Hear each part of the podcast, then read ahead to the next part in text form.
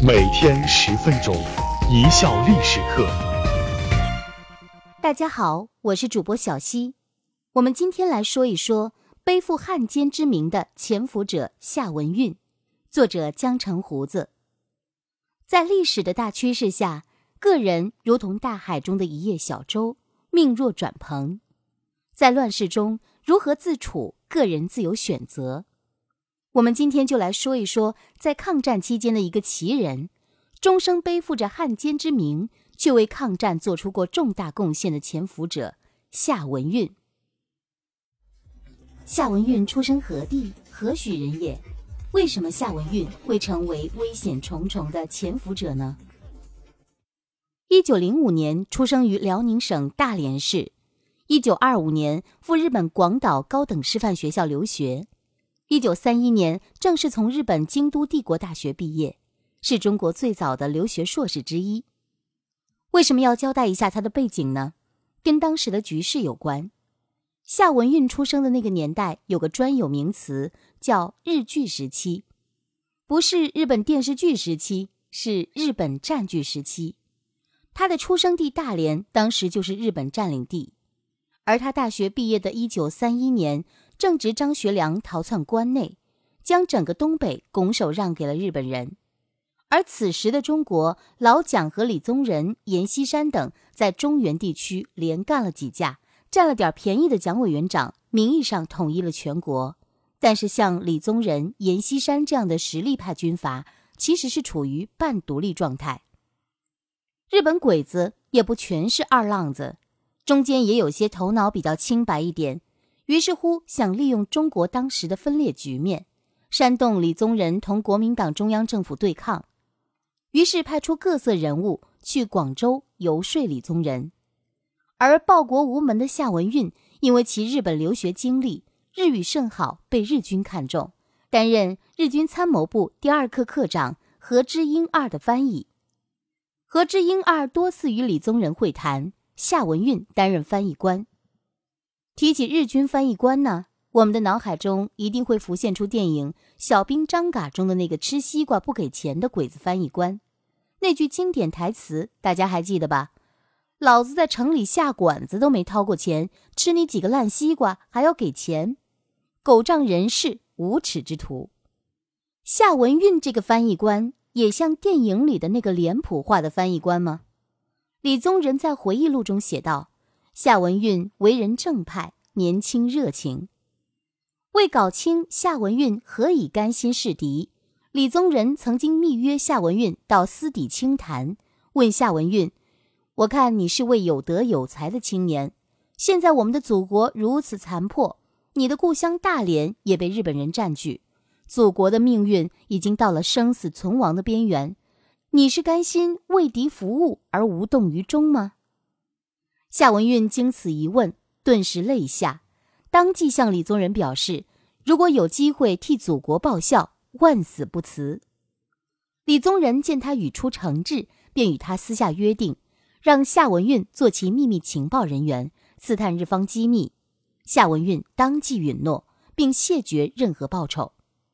就这样，夏文运正式开始了他的潜伏生涯。为什么李宗仁说夏文运的情报价值独一无二呢？为什么说夏文运险遭日军、戴笠和中共的三重捕杀呢？一九三二年三月，夏文运回到大连，奉李宗仁之命，继续潜伏在日军参谋部第二课课长何之英二身边，长期刺探日本军事情报。其后几年，利用他特殊的身份。不断将日本的绝密情报源源不断的发给李宗仁。例如，一九三四年至一九三五年，夏文运将日本派大批人员到印度支那半岛和东南亚国家活动的情报向李宗仁报告，告知了日军下一步的战略动向。一九三七年，日军进攻徐州、突入皖西、豫南、围攻武汉的战略和兵力分布等绝密情报。都是夏文运所提供的。一九三七年十二月，夏文运提供情报：日军占领南京后，即派其第十三师团从津浦线北上作战。李宗仁得此情报，即令桂军第三十一军退却，诱敌深入，待敌窜至淮河北岸，再加以堵截，并令李品仙等第十一集团军在津浦铁路两侧夹攻，制敌于淮河以南，使日军不能会合作战。在他的潜伏生涯中，最精彩的一次情报大戏发生在台儿庄战役期间。一九三八年二月，夏文运又密报李宗仁，日军第五师团板垣征四郎所部从交济路南进蒙阴、沂水等地。李宗仁料定板垣将进攻临沂，因此命令庞炳勋推进至临沂阻敌。庞炳勋军团奋战到三月中旬，渐渐抵挡不住板垣师团。而此时南北战线都很吃紧，李宗仁无兵增援，危急关头，夏文运又发来密报：日军南动而北不动。李宗仁获报后，迅速抽调张自忠的五十九军北上，导致板垣师团终不能与矶谷连界的第十师团会合，从而使中国军队取得台儿庄战役的重大胜利。此战役歼敌两万余众。矶谷师团的主力被彻底歼灭。一九三九年四月，夏文运又从上海发来密电，详细报告日军扫荡五战区的战略及兵力部署情报。据此，李宗仁下定决心，巧妙布阵，率部苦战月余，终于击溃进犯之敌，毙敌五千余人。一九四零年十二月。夏文运到日本东京参加庆祝日本开国两千六百年纪念会，趁机搜集日本国内情报。回国后，夏文运向国民政府行政院长孔祥熙详细密报了搜集到的日本国内政治经济情报。李宗仁对夏文运提供的情报甚是钦佩，称其情报的价值及迅速准确性方面，在抗战初期是独一无二。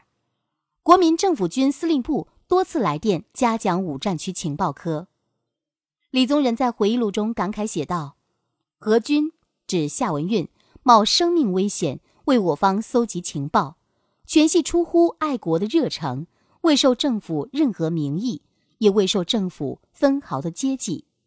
这样的爱国之士，甘做无名英雄，其对抗战之功实不可没。”一九四一年十二月，太平洋战争爆发。日军进入上海租界，夏文运因间谍嫌疑险遭日方特务逮捕，多次被日本特务机构追杀，被迫逃往山西太原，与李宗仁的情报联系从此中断。夏文运在太原先后任伪新民报社社长，一九四三年至一九四五年四月任伪山西省政府建设厅厅长。夏文运在担任伪山西省建设厅长期间。曾利用自己的特殊身份，经常与八路军进行物质交换，并掩护解救过包括无产阶级革命家董必武在内的许多共产党人的性命。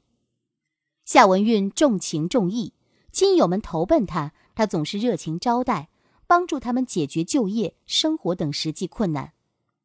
一九四五年抗战结束，夏文运的命运又迎来一次重大转折。作为表面上的大汉奸，自然是国民党军统的重点关照对象。一九四六年三月，国民党军统局局长戴笠飞抵北平，偶尔听说夏文运就在这里，喜出望外，亲自部署，秘密逮捕并审讯了他。夏文运被关在东城区警察署内，随时都可能被处决。妻子陈桂珍得知消息，立即去见李宗仁，请求援救。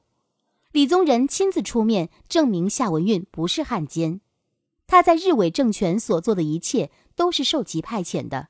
夏文运因此获释。国民党败退台湾后，夏文运再次被抛弃在了上海，而此时的夏文运彻底绝望了，感到自己所做的情报工作有口难辩，与其受到冤屈，不如三十六计，走为上。于是他下定了偷渡日本的决心。并设法将豪宅私下变卖，兑换成黄金。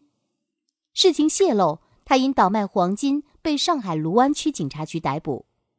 一天早晨，他被警察科长叫到办公室接受调查，意外遇见了中共上海市委情报委员会书记吴克坚。抗战时期，吴克坚是地下党情报专家潘汉年的得力干将，曾被日本宪兵抓捕，受到严刑拷打，肋骨被打断。夏文运利用自己的特殊身份，给他送饭送药，予以关照。吴克坚问及他今后的去向，夏文运说：“我想到日本去。”吴克坚点头赞赏：“日本务必要去，希望能为我们多做些工作。”夏文运反问：“做些什么工作好呢？”吴克坚表示：“像您这样深刻了解日本的人，任何工作都可以胜任。例如剪贴搜集日本报纸。”就有大用处吗？一九五零年，夏文运前往香港，转而去日本，并定居东京。曾在日本东京铁道株式会社工作，退休后经营料理店为生。一九六七年，曾以日文出版《皇主万丈》一书，书中只字不提卫理宗人密送情报一事。一九七八年，夏文运病逝于日本东京，终年七十三岁。终身未加入日本国籍，而他的家乡大连一直没有忘记夏文运在抗战中的巨大贡献，视其为英雄。他的英名也被写入了大连人物志中。他的过人胆识、道德人品、进退有度，确实值得后世学习。感谢大家的收听，本节目由一笑而过工作室出品。